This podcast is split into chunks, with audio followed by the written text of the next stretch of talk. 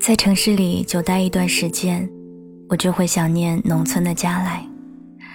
这个临着海、枕着山的小村落，是我的故乡，是我隔一些时间都会惦念的地方。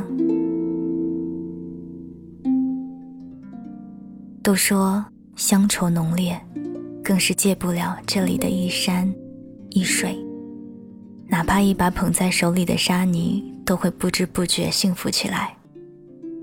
于是，总拖着时光回到这里，看看慢慢老去的父母，看看家门前的田地，远处的山，近处被填了大半的海。这样，心中便充满了柔软。于是，将身上假装的强硬褪去，慢慢的披上家乡独有的温暖。而记忆在踏入小巷的一头，便开始延伸开来。如今是夏日，我每回望着前面的田野，必定会想起那个追萤火虫的夜晚。当时年少，天真烂漫。我的家前面就是田地，常年绿绿葱葱。虽说夏天少不了蚊虫叮咬。但时光吹吹来自象山港的风，就让人惬意的想说无数个好。儿时那成片的茭白，更像一张绿色的网，网随风吹动，而有荧光闪闪。那便是我最爱的萤火虫了。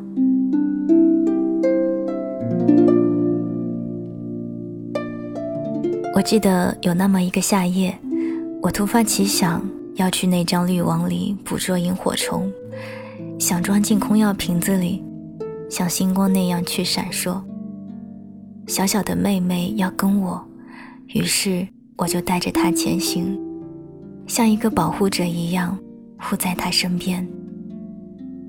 田埂蜿蜒，两边风声呢喃，茭白叶摩挲着黑夜，我一手手电筒。一手牵着懵懂的妹妹。那时我唯独怕田埂里草丛间有蛇，因为白天常常会看见水蛇，听说无毒，但也惊人。于是单脚跳，想着这样就会安全些。年少的脑袋瓜里想的特别的简单。我这样跳，妹妹也跟着我这样跳。长长的田埂里，朦胧的月色中，两个人影一高一低的窜动。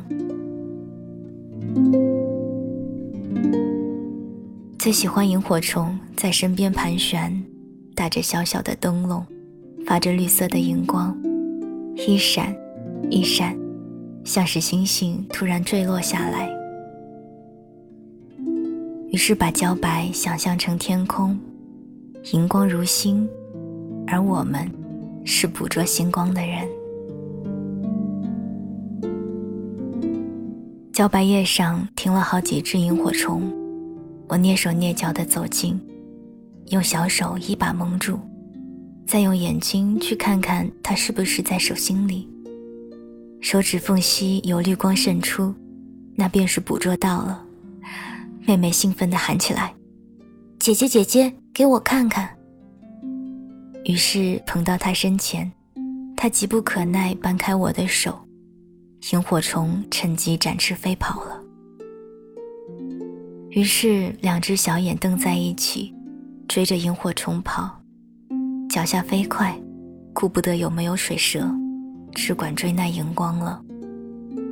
后来总算抓满一瓶子萤火虫，浅灰色的药瓶瞬间明亮起来，亮晶晶的。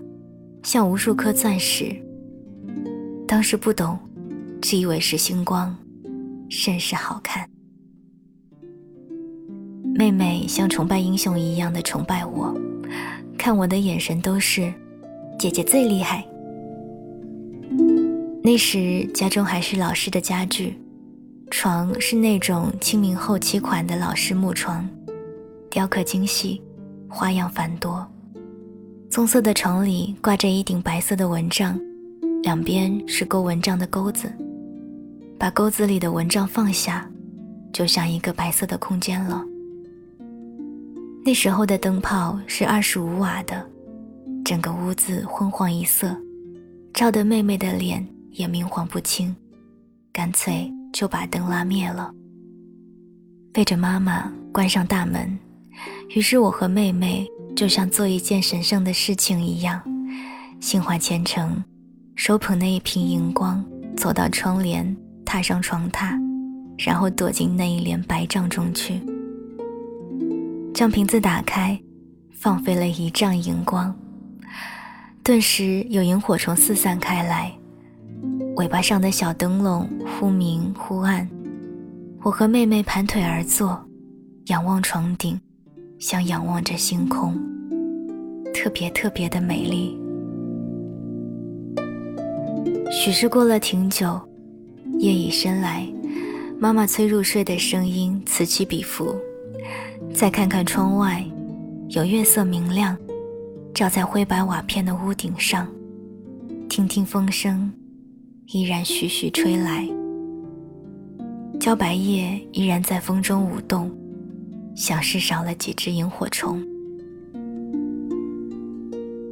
妹妹扬起稚嫩的脸问我：“姐姐，天黑了那么久，萤火虫要不要回家？”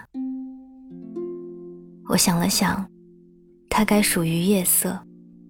这一世星光灿烂，不及一夜荧光点点。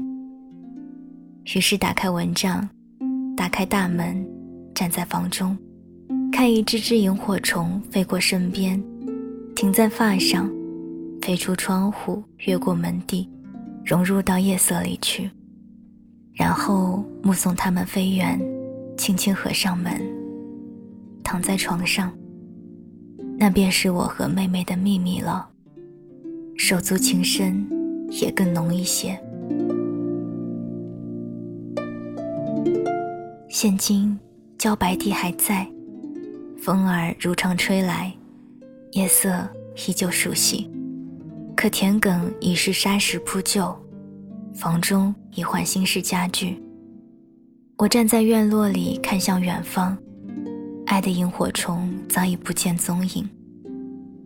才明白，有些记忆，有些东西，不是永远都可以拥有的。藏在心中的美好。就变得更为稀贵。故乡今夜情常在，萤火虫似星光，在心间。